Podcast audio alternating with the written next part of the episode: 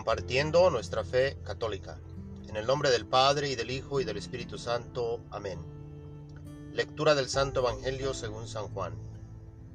Cuando se acercaba la Pascua de los judíos, Jesús llegó a Jerusalén y encontró en el templo a los vendedores de bueyes, ovejas y palomas, y a los cambistas con sus mesas. Entonces hizo un látigo de cordeles y los echó del templo con todo y sus ovejas y bueyes. A los cambistas les volcó las mesas y les tiró al suelo las monedas. Y a los que vendían palomas les dijo, quiten todo de aquí y no conviertan en un mercado la casa de mi padre. En ese momento sus discípulos se acordaron de lo que estaba escrito, el celo de tu casa me devora.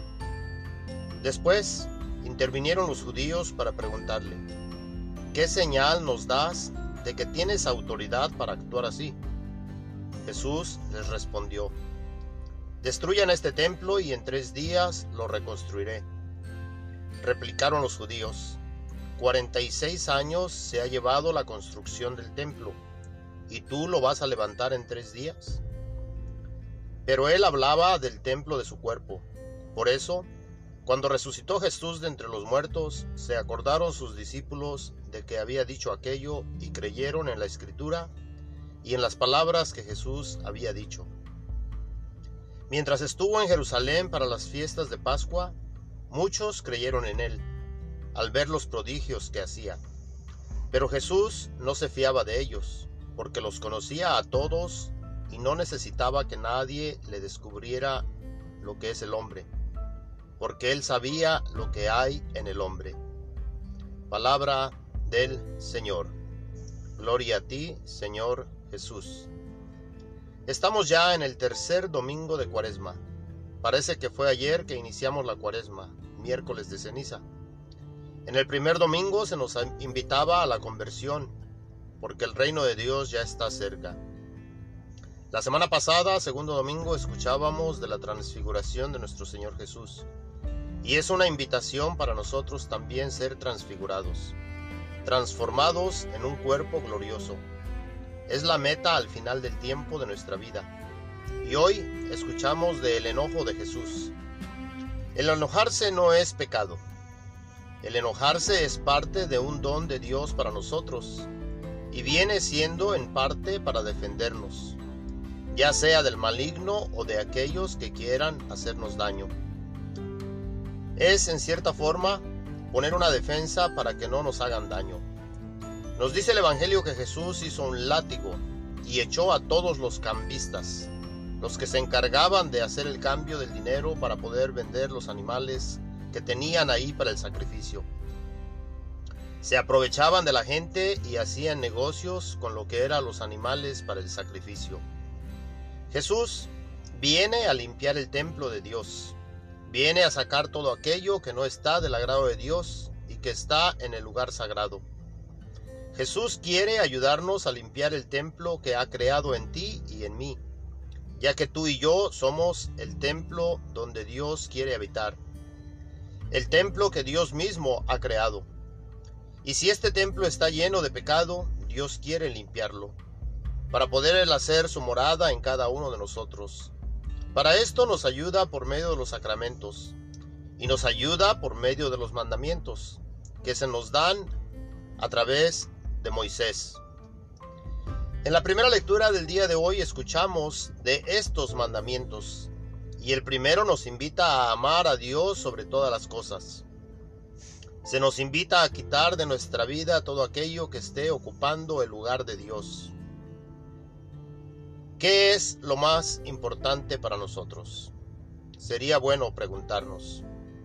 Si tenemos amor por Dios y queremos estar con Él, Dios nos ayuda por medio de estos mandamientos que son guía para nosotros poder estar con Él. Es como que se nos da un GPS o GPS como se dice en inglés.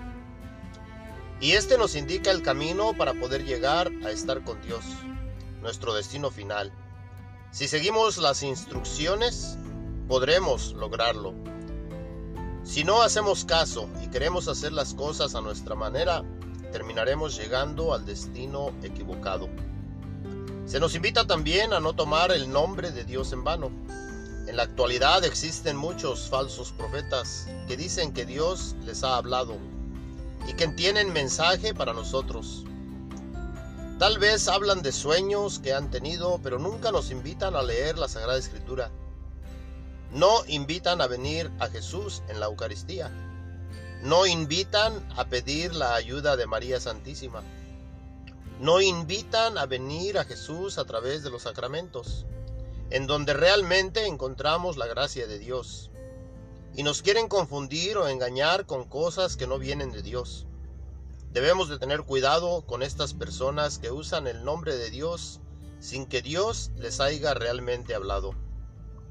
Se nos invita también a decir, a dedicar un día al Señor para poder acercarnos a Él, conocerlo, amarlo, platicar con Él, alimentarnos de Él, para poder tener la fuerza espiritual necesaria para caminar en este mundo hacia Dios.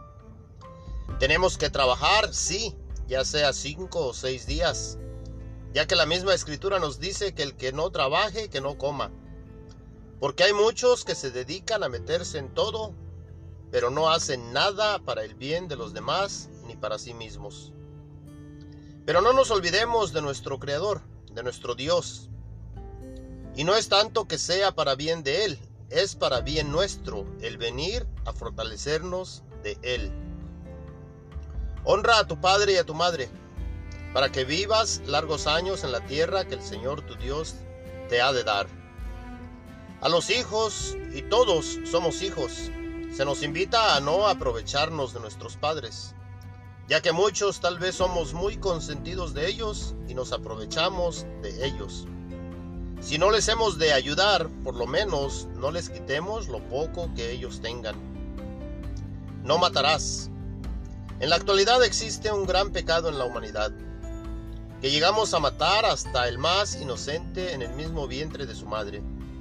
De esto también entregaremos cuentas. Si lo hemos hecho, se nos invita al arrepentimiento. Y qué bueno sería en este tiempo de cuaresma reflexionar acerca de esto y pedirle perdón a Dios por medio del sacramento de la reconciliación. Y Dios en su gran misericordia nos ha de perdonar. Nos preocupamos y contamos la cantidad de personas que mueren por el coronavirus o COVID-19, pero no contamos a los pequeñitos. Y a veces tenemos miedo de hablar de ello. Otro de los mandatos, no cometerás adulterio. Aquí se nos invita a no tener relaciones fuera del matrimonio. El matrimonio desde un principio es entre un hombre y una mujer no una tercera persona. Y a ellos Dios les dio el primer mandato, que fue y es, sean fecundos, multiplíquense.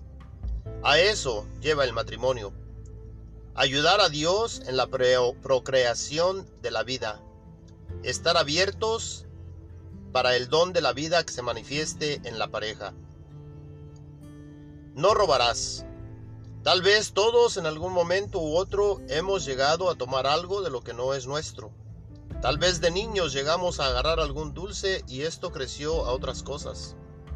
Se nos hace la invitación también al arrepentimiento de aquello y proponernos no hacerlo más. No darás falso testimonio contra tu prójimo. ¿Cuántas veces nos hemos a hablar en mal del hermano o de la hermana, del esposo, de la esposa, del hijo, de la hija, de papá o de mamá, del vecino. A veces incluso nos ponemos a hablar mal del perro o del gato. No codiciarás la casa de tu prójimo o los bienes de él. Si queremos tener algo, esforcémonos trabajando para poder obtenerlo que nos cueste para que podamos apreciar aquello que logremos tener. Como nos dice el Salmo, la ley del Señor es perfecta del todo y reconforta el alma. Inmutables son las palabras del Señor y hacen sabio al sencillo.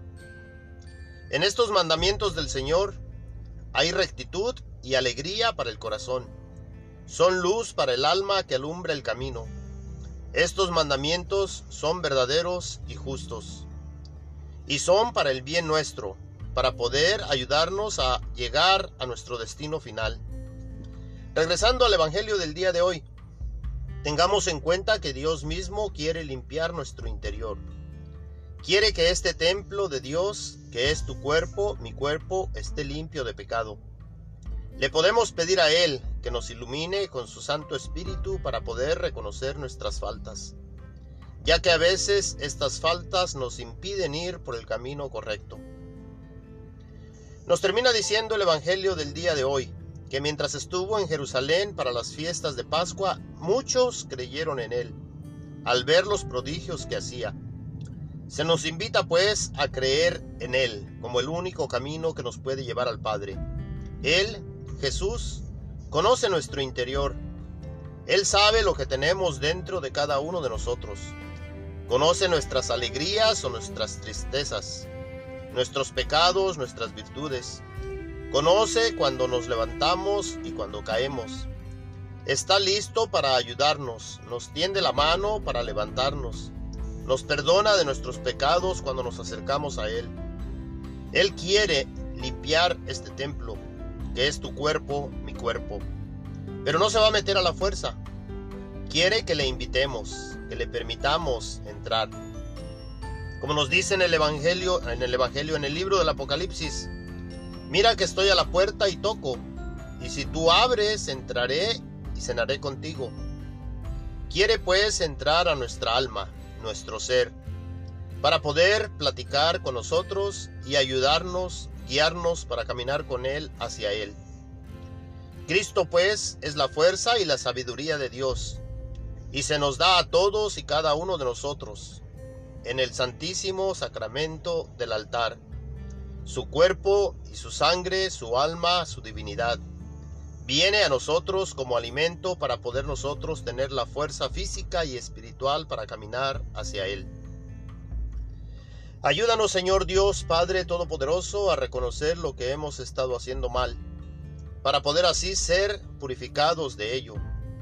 Que así como llega Jesús al templo en Jerusalén, puedas venir al interior de nuestro ser y que expulses todo aquello que no está de tu agrado. Te lo pedimos a ti, Dios Padre Todopoderoso, en el nombre de tu Hijo Jesús, que vive y reina contigo en la unidad del Espíritu Santo y es Dios por los siglos de los siglos. Amén. El Señor esté con ustedes. La bendición de Dios Todopoderoso, Padre, Hijo y Espíritu Santo, descienda y permanezca con todos ustedes. Amén.